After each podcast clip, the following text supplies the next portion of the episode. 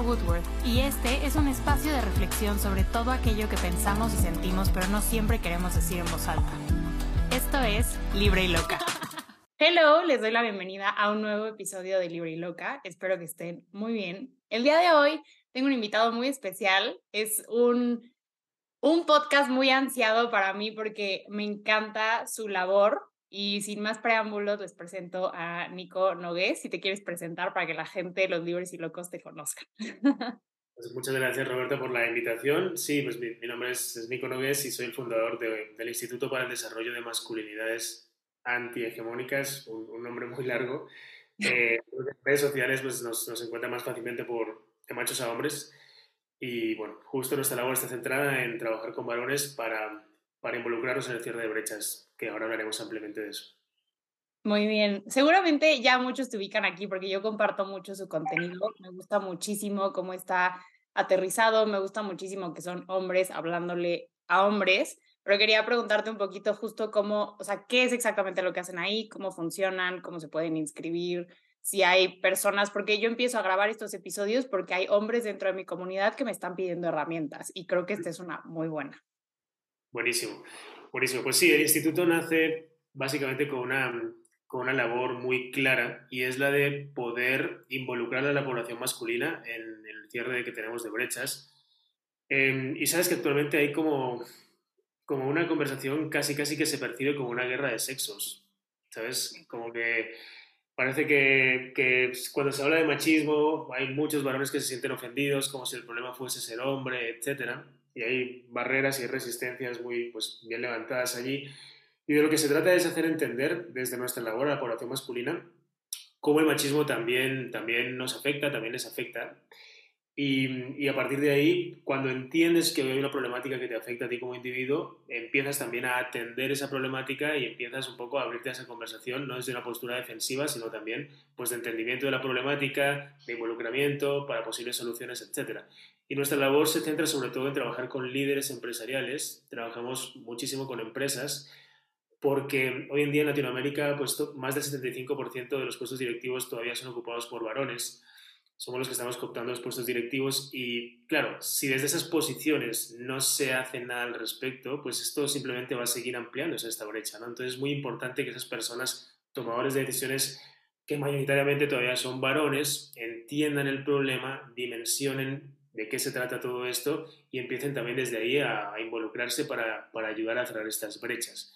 trabajamos con Nike, trabajamos con Coca-Cola, trabajamos con UNICEF, trabajamos con las mujeres, trabajamos con el BID, con Santander, con HSBC, con Cisco, con, varias empresas justo entrenando a líderes empresariales para que empiecen a mirar su liderazgo desde una visión mucho más inclusiva, eh, que corresponde también a un momento social como el que estamos viviendo hoy en día, de, justicia social, de problemas medioambientales que requieren otras miradas, en este caso también masculinas, porque si seguimos mirando de la misma forma con la que hemos visto el mundo hasta ahora, pues básicamente no, no vamos a progresar demasiado. Claro. O sea, tú dirías, porque cuando, obviamente cuando uno empieza su proceso de construcción, y hablo de hombres y mujeres, porque como mujer también tenemos muchísimos machismos internalizados, ¿no? creo que tenemos como muchas inseguridades, muchas presiones de la sociedad. ¿Tú crees que hoy, o sea, a mí me da un poco, un poco de risa cuando la gente habla de que hoy somos hipersensibles, cuando a mí me parece que hoy ya estamos señalando lo que está mal, pero ¿cómo lo percibes tú? Me imagino que cuando empezó de machos a hombres, que fue hace que nueve años, supongo que había una resistencia diferente a la que hay ahora. ¿Has notado un, un avance, un cambio, un crecimiento? Como que cuál dirías que es el estatus hoy? Buena, muy buena pregunta también allí. Pues básicamente es, es un estatus de progreso paulatino, constante y al mismo tiempo lento, ¿no? O sea, sí, sí hay un avance notable y medible. Nosotros venimos hace muchos años trabajando con, con temas medioambientales y con temas de masculinidades y la resistencia antes pues era, esto era hablar, hablar de estos temas hace apenas cinco años era impensable. O sea, era como, ¿qué me estás contando? ¿no? Las empresas no estaban interesadas en estos temas.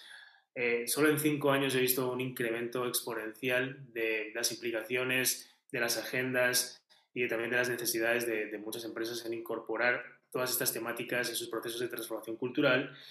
y un poco uno de los argumentos que siempre está, ni siquiera argumento, comentario más bien, por parte de, de, mucha población masculina es, parece que hoy en día todo sea machismo y antes esto no existía y antes eran otras cosas. Y, y ahí nuestro trabajo está en desarticular frases como esa que no nos dejan avanzar, ¿no? Porque frases como esa solo muestran un desconocimiento tremendo de la problemática. Entendamos que no es que antes no había machismo y ahora todo sea machismo, sino simplemente antes no habían herramientas, análisis, estudios, espacios, reivindicaciones masivas como las que hay ahora que sí permiten medir, visibilizar, proponer alternativas, etcétera, ante una problemática que siempre ha estado allí y que recién en los últimos años empieza a ser visibilizada y empieza a ser tratada como tal por un montón de sectores de la población. Entonces no es que antes no hubiese algo y ahora sí que ahora sí existe, es que antes no había la forma de poder visibilizar y medir eso y hoy sí. Entonces, desde ahí, en los últimos años, esa ha sido nuestra chamba, ¿no? Poder visibilizar, medir y ayudar a transformar esos hábitos machistas desde las masculinidades, que es nuestro territorio. Nosotros no, no, no, no, nos metemos en otro tipo de luchas por entender que pues ahí hay un, primero, un, respeto histórico que hay que asumir y segundo, hay una chamba eh, infinita a hacer también desde este lado, es decir, desde todo el trabajo con masculinidades y es ahí donde centramos nuestro foco y nuestra labor. Ok, esta va a ser una pregunta muy directa, pero ¿qué es machismo? Porque hay mucha gente que hoy en día dice que no, ¿no? O sea, tenemos los mismos derechos, entre comillas, podemos votar, podemos salir a las calles a protestar, específicamente aquí en México, no en todos los países del mundo, pero ¿existe o no? Es mi siguiente pregunta. Claro, claro, sí, pues por supuesto que, existe, ¿no? Al menos, al menos desde el dato estadístico y, y, digamos, podemos empezar, como bien dices, definiendo el machismo, ¿no? Pues el machismo nosotros lo definimos como una serie de lógicas, maneras de ver el mundo, una serie de pues, discursos, de narrativas que crean marcos de realidad sobre eh, todo aquello que empezamos como a verbalizar, interactuar, relacionarnos, donde lo femenino es considerado débil o inferior a lo masculino. Y por eso de forma sistemática se discrimina todo aquello que se considera débil o inferior a lo masculino. Todo esto desde este marco de cultura machista en la que estamos inmersos. ¿no? Es, es algo que no, no, no es una suposición, es un hecho. Simplemente miremos las estadísticas y veamos, démonos cuenta también de cómo esta problemática eh, viene no, no, de décadas, no de siglos, es una problemática que viene de miles de años atrás. Me refiero a esta percepción de lo masculino como superior a lo femenino. En antropología, pues hay estudios bien interesantes.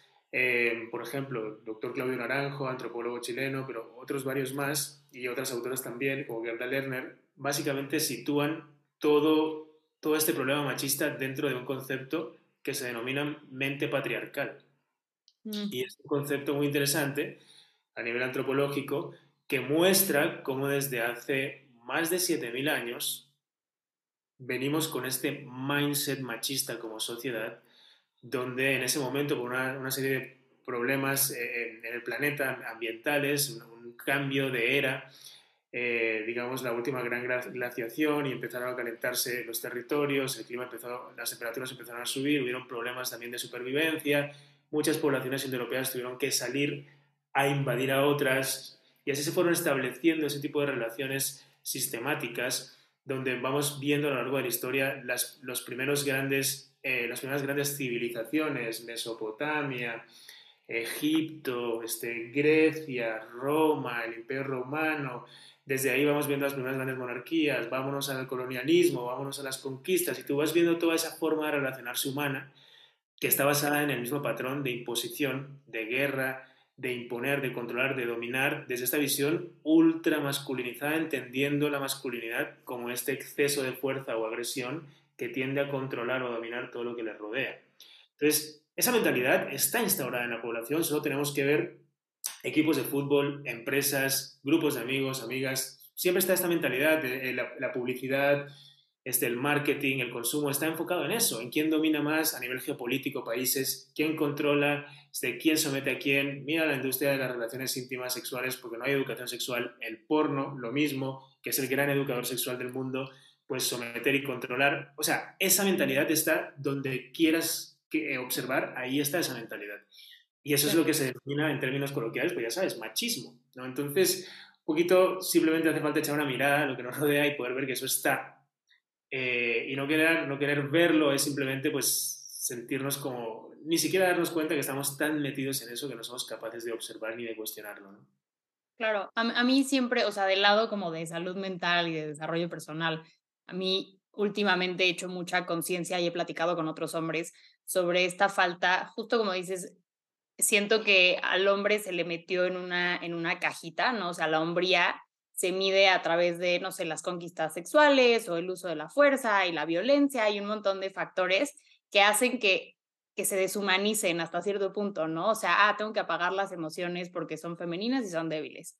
Y es una parte inherente del ser humano. Y entonces llegamos a la parte relacional en la que hay una falta tremenda hoy en día no sé si antes, me imagino que sí, pero hoy en día yo lo veo como una falta tremenda de responsabilidad afectiva dentro de las relaciones, una falta de autogestión brutal, ¿no? O sea, pasas por una relación que no funcionó y hay muchísimos hombres que se cierran completamente y entonces adoptan como papeles, o sea, no sé, voy a hablar como el fuckboy, el bla, bla, bla, o sea, falta de compromiso, falta de, muchas cosas creo que vienen de ahí, ¿no? O sea, al final se traduce en cosas muy puntuales que creo que tanto a hombres como mujeres nos, nos lastiman en el día a día.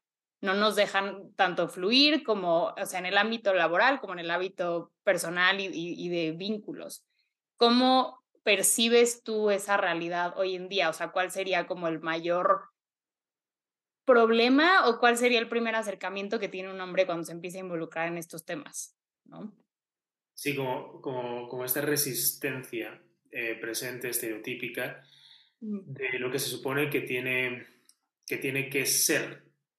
¿no? En términos de qué es un hombre, pues muchos varones simplemente están tan metidos sin darse cuenta, porque es, eh, empieza por, por allí, ¿no? El problema es que no nos damos cuenta, nos sentimos tan sobreidentificados con esa presión social o con ese estereotipo de masculinidad imperante que ni siquiera observamos que pueden haber otras múltiples formas de expresar nuestra idea de masculinidad propia, la de cada uno de nosotros, porque en esencia es eso, hay, hay tantas potencias o posibilidades de ser hombre como hombres hay en el mundo y seguimos persiguiendo una única posibilidad, que es esta masculinidad tradicional o imperante o hegemónica, que se mide por unos parámetros, tú ya comentabas uno, ¿no? La, supuesta invulnerabilidad.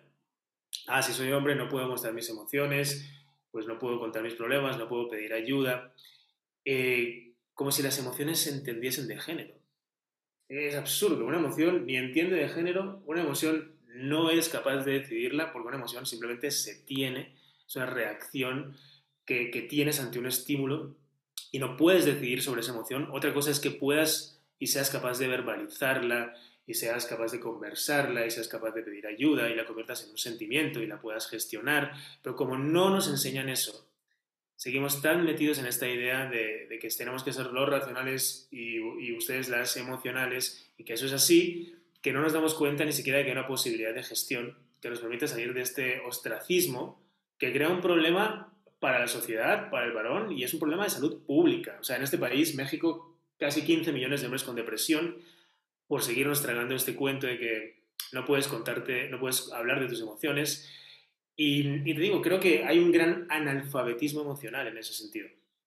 Y así es como lo, describo, ¿no? Una incapacidad, un desconocimiento absoluto de nuestras propias emociones em, y que trae muchos problemas para el varón, para sus relaciones, problemas de responsabilidad afectiva, como estás mencionando, o, o, justo, ¿no? estas, como estas pseudo relaciones basadas en, en actitudes tipo ghostear o friendzonear, etcétera, que hoy se dan mucho, no es que antes no estuviera, simplemente hoy hay dispositivos, tecnologías que exponencian estas desapariciones o estas insistencias en torno a tengo que insistir un montón a una mujer porque eso es lo que se supone que hace un hombre y hay por su parte hay mujeres que si no les insisten piensan que no hay interés, o sea, es una retroalimentación ahí muy absurda de lo que se supone que tienes que hacer y la otra persona tiene que aceptar que está basada en estos estereotipos que estamos comentando. Entonces, yo te diría que lo primero es, el gran problema es no darnos cuenta de cómo estamos actuando inconscientemente muchas veces y con este piloto automático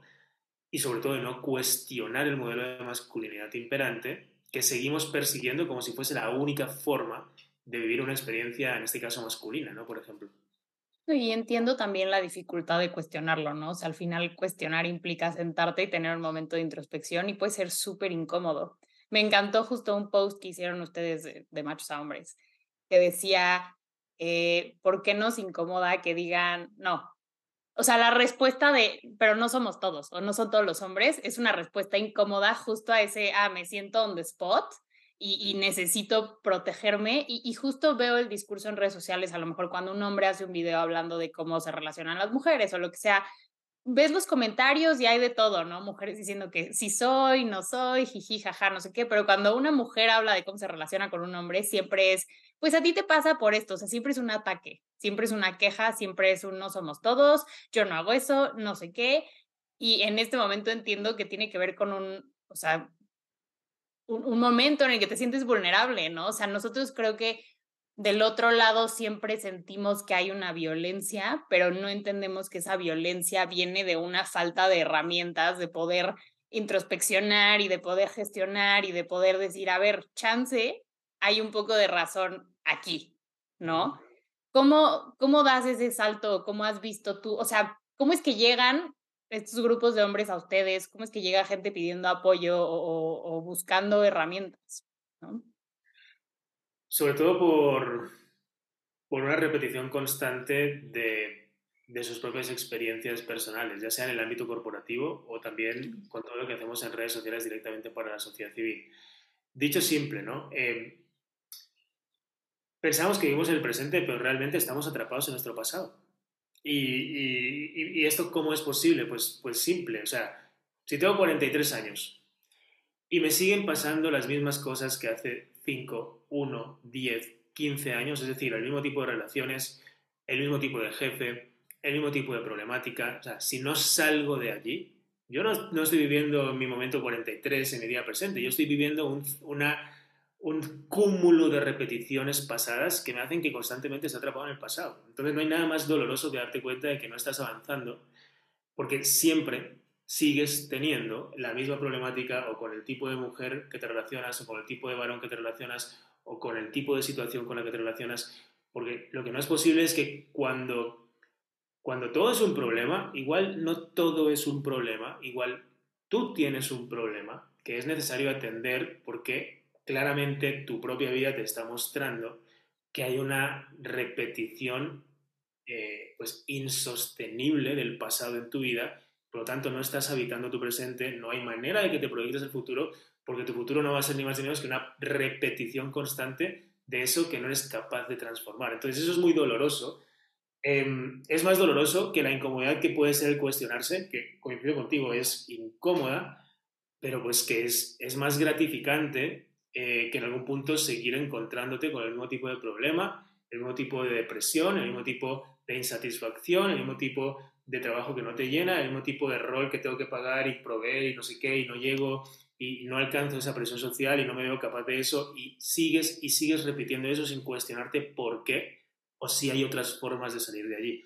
Lo mismo en el mundo empresa, he encontrado con directores generales que les ha ido muy bien en su carrera, eh, pero que hoy en día no saben navegar las aguas en las que está hoy el mundo em, en cuanto a liderazgo, en cuanto a relaciones, en cuanto a toma de decisiones, en cuanto a equipos diversos y que es absolutamente necesario que empiecen a replantearse cómo salir de allí, cómo dar pasos más firmes en un momento donde está todo muy inestable y es necesario que esté inestable porque cuando queremos transformar cosas, en este caso patrones sociales, algunas otras cosas tienen que ser destruidas.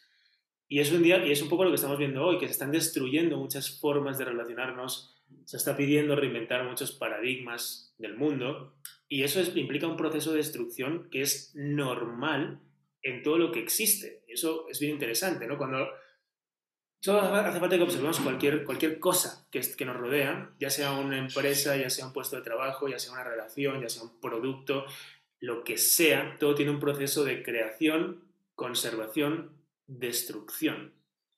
Eso es así, inherente a lo que existe. Y hoy en día estamos en, una de las fases de destrucción de, en este caso, estamentos, sistemas, maneras de relacionarnos que se vienen sosteniendo y que se han creado desde hace muchísimos años, tiempos, milenios, que hoy en día el mundo está cuestionando y que es necesario transformar, básicamente destruir para sobre eso crear otras formas nuevas. Y en eso estamos, y claro que es incómodo, pero es más incómodo, más doloroso no darnos cuenta de ese proceso que, como te digo, es desde este punto de vista, al menos es inherente a todo lo que existe.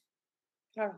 No, ahorita que lo dices, no había captado la. Yo, yo soy muy pro salte de la cajita y no sigas el deber ser, pero no había visto la violencia machista detrás del deber ser, porque creo que, sí, los hombres están todavía en ese punto, ¿no? O sea, la mujer está luchando por romper techos de cristal, se va empoderando y no me gusta esa palabra porque suena a que naces no empoderada, ¿no? Pero estás avanzando en esa parte y hay o sea, la otra mitad de la población sigue en un deber ser, tengo que ser el proveedor, el que protege, el grande, el, el que está a cargo, etc, etc. Y es como, si no te sales de ahí, de nada sirve que, que el otro lado, que las mujeres estén haciendo un, un esfuerzo o, las cosas diferentes cuando se van a seguir topando con, con esta parte, ¿no? O sea, es, es, es una lucha constante. Mira, yo este año, o sea, por eso te quise invitar, porque este año yo me replanteé muchas cosas, ¿no?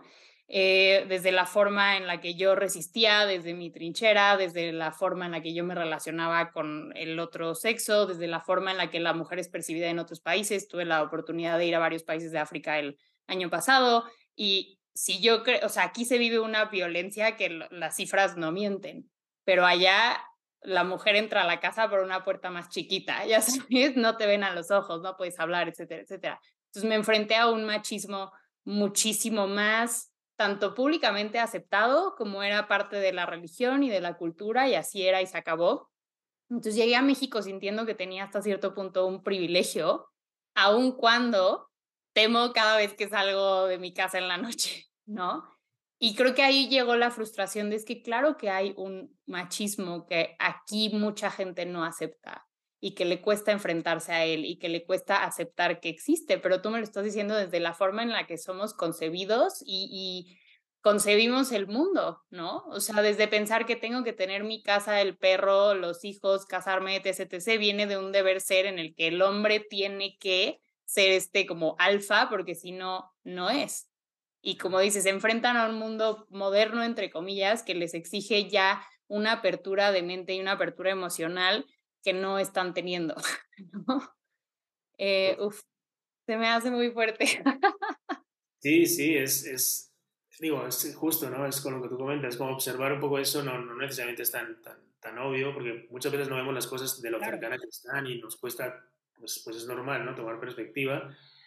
Eh, y al mismo tiempo es necesario obligarnos a tomar esa perspectiva, ¿no? Porque pues no hay nada más incómodo que te arrolle el cambio, porque el cambio siempre está ahí, es lo único constante, y no darte cuenta de que eso está sucediendo es pues, pues ir a contracorriente de algo que es inevitable, ¿no? Entonces, desde ahí, sí, pues, pues conviene un poco dejar de, de ponernos en lugar de, de, víctimas, en este caso, porque hay mucho discurso en redes sociales, también hay mucho pseudo gurú ahora mismo en, en, TikTok y Instagram está lleno de, de, de, varones que están dando consejos para ser un hombre de alto valor y, cosas que dices, a ver, cuéntame qué es para ti ser un hombre de alto valor. No, pues conseguir muchas mujeres y poder proveer y poder pagar y poder tener un estatus y poder tener poder y además el dinero te da poder y entonces eso te hace atraer mujeres, entonces eso es un hombre de alto valor.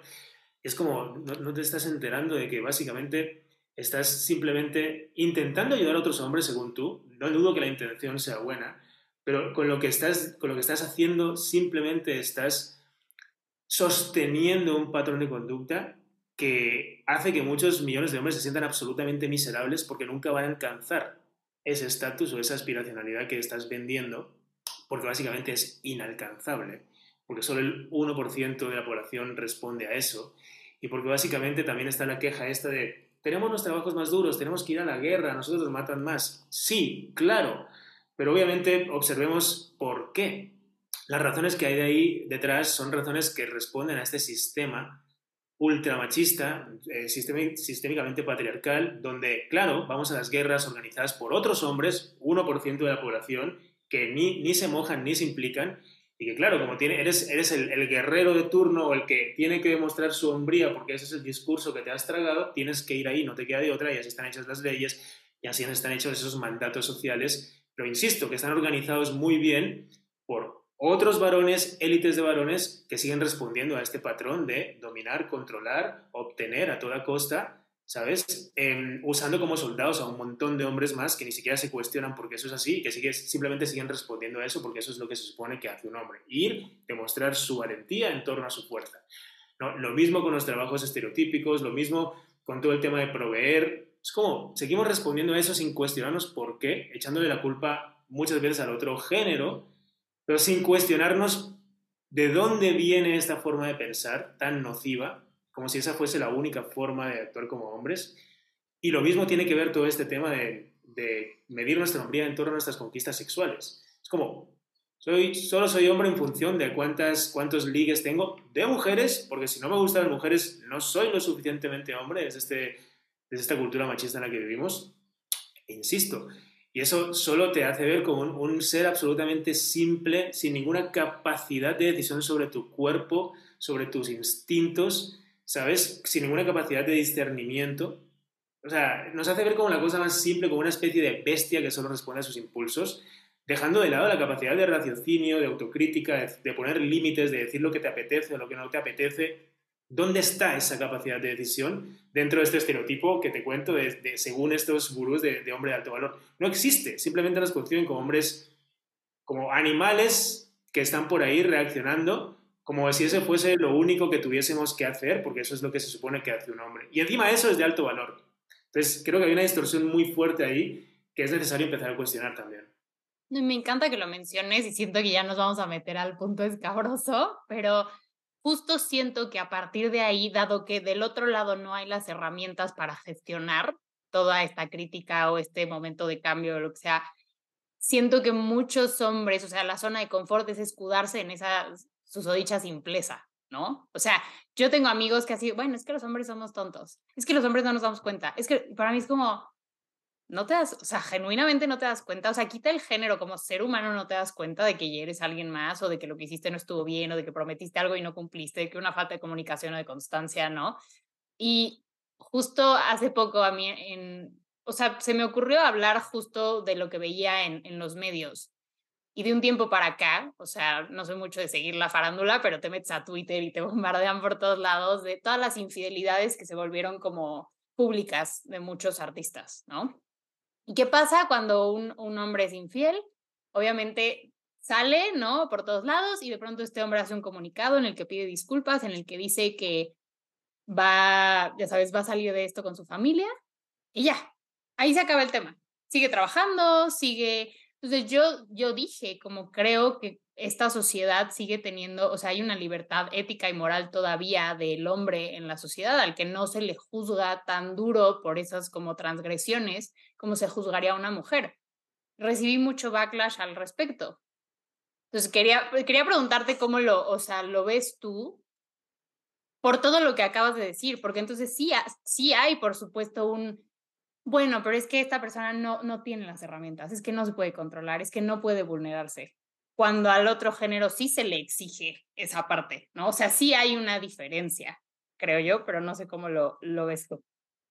Sí, sí, sí, sí la hay, ¿no? Y, si la hay, basta un poco ver cómo nos educan y nos educamos desde, desde niños, ¿no? Cómo socializamos, por ejemplo, no sé, tienes un hijo o tienes un amigo cuando, cuando eres adolescente que liga mucho, es un campeón. Tienes una hija que te viene y te dice, oye papá, fíjate que este mes me acosté con cinco amigos, con cinco chicos. ¿Qué le dirías a tu hija? Si te lo dice tu hijo, ¿qué le dirías? Si te lo dice tu hija, ¿qué le dirías? Desde ahí ya hay algo que no está, que no está, ¿sabes? Está perdido. Es como no, no tratamos igual, no, no, no entendemos igual determinadas exactamente las mismas conductas en función del género de la persona. Y eso sigue, obviamente, marcando toda una forma de relacionarnos en términos de proyección social y, como tú comentas, de castigo social, que, pues, que se justifica bajo un parámetro de moralidad absurda que responde ni más ni menos, de nuevo, a estos estereotipos de género. Entonces, sí, claro que hay un trato distinto en ese sentido que parte de esta problemática, em, que, que, en esencia se resume a lo que se supone que debes hacer o cómo debes comportarte si eres hombre o eres mujer, ¿no? Y ahí está el problema, ¿no? Que seguimos seguimos midiéndonos en esos parámetros. También hay un punto ahí de, de casi casi de, trato infantil hacia la población masculina, una sobreprotección donde se intenta todo el rato como proteger esa hombría eh, y que si uno lo observa bien, cuando tienes que sobreproteger algo, simplemente da muestra de su fragilidad. ¿Sabes? La fragilidad del concepto de hombría es como todo el rato protegiendo eso. No vaya a ser que se vaya a romper de lo frágil que es. Es como, oye, ¿por qué tengo que estar protegiendo algo cuando... Pero es que así nos educan, ¿no? Es como parece que no somos capaces de cuidarnos por nosotros mismos, si ya lo llevas a ese espectro. La diferencia entre un niño de 5 años y un señor de 80 es que básicamente siempre tiene alguien que lo cuida al lado en algún momento de su vida y ese alguien es una mujer.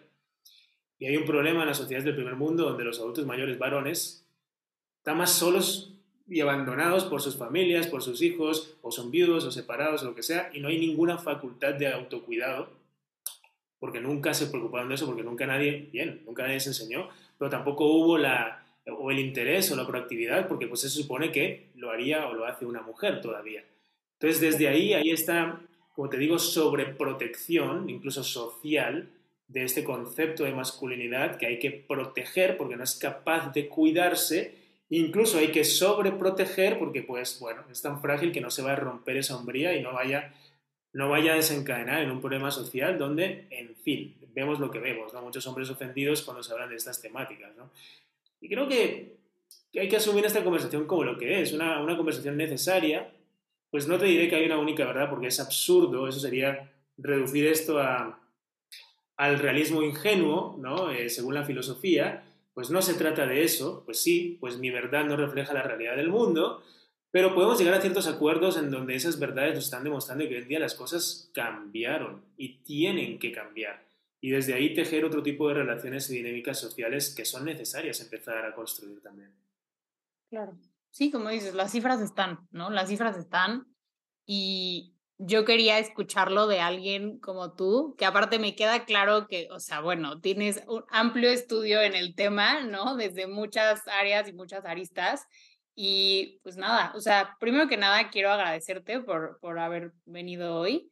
Admiro muchísimo tu trabajo, trato de compartirlo constantemente, te digo, mi comunidad me lo está pidiendo y espero que este episodio, o sea, te iba a decir como por dónde empieza uno, pero es que ya diste tantos puntos en los que creo que, que quien escuche puede cobrar conciencia y empezarse a cuestionar, que creo, más bien espero que este episodio le sirva a mucha gente para buscar las herramientas que, que necesita, ¿no? Y para empezar a cambiar no solamente su vida y la forma con la que se relaciona con el entorno, sino la vida de los demás, porque creo que esto nos afecta a todas, todos y todes, ¿no? O sea, el, el, machismo, el patriarcado es, es, un problema que si no nos comprometemos todos a cambiarlo, no, va, no vamos a salir de aquí. Entonces, sí, Nico, ¿quieres cerrar con, con algo? Algo que creas que la gente tiene que escuchar. Eh, sí. Sí, pues agradezco pues, primero el espacio, el tiempo y tu labor también de, pues, de ampliar esta conversación entre, entre, tu público, tu audiencia. Yo simplemente invitaría a, los valores que, te siguen, que te escuchan, que interactúan con, con, tus, redes, simplemente como, a tomarse estas conversaciones como una, una temática más de nuestra agenda de conversaciones, en este caso masculina, que suele ser limitada, suele ser limitada, nos, limitamos a hablar de deportes, este, mujeres, del hobby de turno, en todo caso, pues, pues política o, y ya, no, no, hay, no hay muchos más temas en nuestra agenda limitada de conversaciones estereotípicamente masculina. Entonces, incorporar este tipo de temáticas creo que amplía también nuestra manera de entender el mundo, nos, hace bien sí o sí, porque todo lo que te incomoda te hace crecer. Yo, tengo ahí un maestro que, siempre me dice que el, ejercicio, el ejercicio empieza cuando estás a punto de caerte hasta que no estoy a punto de caerme, no he hecho nada. O sea, simplemente me he movido en mis destrezas, mis habilidades, lo que ya conozco. Cuando estoy a punto de caerme, allí empieza el ejercicio. Sí. Y en este momento la incomodidad, pues nos está moviendo, no sabemos dónde vamos, es como mucha resistencia. Pues bueno, allí empieza el ejercicio, ¿no? Entonces, tomemos esto como un ejercicio personal, en primer lugar, que nos beneficia. Si queremos verlo así, pues a cada quien, por tanto, a nivel personal, sí o sí nos va, nos va a llevar a mejores lugares. Eh, y dejemos de sentirnos ofendidos cuando se habla de machismo, porque es un problema que atraviesa la sociedad. Cualquier persona puede tener conductas machistas. Dicho eso, pues entendamos que ser este hombre este, heterosexual no me quita lo machista, pero ser mujer heterosexual no me quita lo machista, ser hombre gay no me quita lo machista, ser persona no binaria no me quita lo machista. O sea, tenemos conductas machistas. Y un poquito invitar a reflexionar, siempre lo digo, la, la pregunta no es si soy machista o no. La pregunta es qué tan machista soy. Y no pasa nada, no me, no me tiene que dar miedo hacerme esa pregunta, porque voy a entender que hay posibles conductas ahí, seguro varias, que en primer lugar me benefician cambiarlas a mí, ¿no? Entonces, es lo único que, invitaría a quienes nos están escuchando ahora y tejer esto desde un poco diálogos incómodos, pero diálogos, no desde confrontaciones absurdas que no nos, no nos van a llevar a ningún lado. Bueno, pues yo les recomiendo muchísimo seguir el Instagram de Machos a Hombres. Yo he aprendido mucho, ha abierto muchísimo diálogo en mi casa y con mis amigos, eso te lo puedo decir aquí. Pero ¿hay algún otro sitio? ¿Tienes algún curso, alguna otra herramienta que la gente no conozca que, que puedan buscar? Tenemos, sí, tenemos varios cursos. Eh, por ejemplo, en Platzi hay, un curso de, de masculinidades positivas. Eh, sobre todo nuestra labor es, es, con empresas y organismos. Entonces, digamos que ahí, pues, a través del Instagram, pues, también se pueden ver ese tipo de dinámicas. Y todo lo que hacemos con sociedad civil también está en nuestras redes sociales, que hay un montón de dinámicas gratuitas que hacemos a nivel latinoamericano. Toda esa información la pueden seguir en, De Machos a Hombres. Te agradezco la, oportunidad de comentarlo también. No, pues muchísimas gracias, Nico. Oigan, espero que les haya gustado este episodio. Eh, si es la primera vez que me escuchan, yo soy Roberta Woodworth. Me encuentran aquí en Libre y Loca cada jueves en Podimo con una nueva temporada exclusiva llamada Regresa a ti. Son seis paso seis episodios donde tacleamos temas enormes, las dudas existenciales que, que, nos previenen de regresar a nosotros o empezar este camino de, de introspección. Me pueden encontrar en todas las redes sociales como arroba de, o sea, THE, Roberta Woodworth. Nos vemos en el siguiente. Bye bye.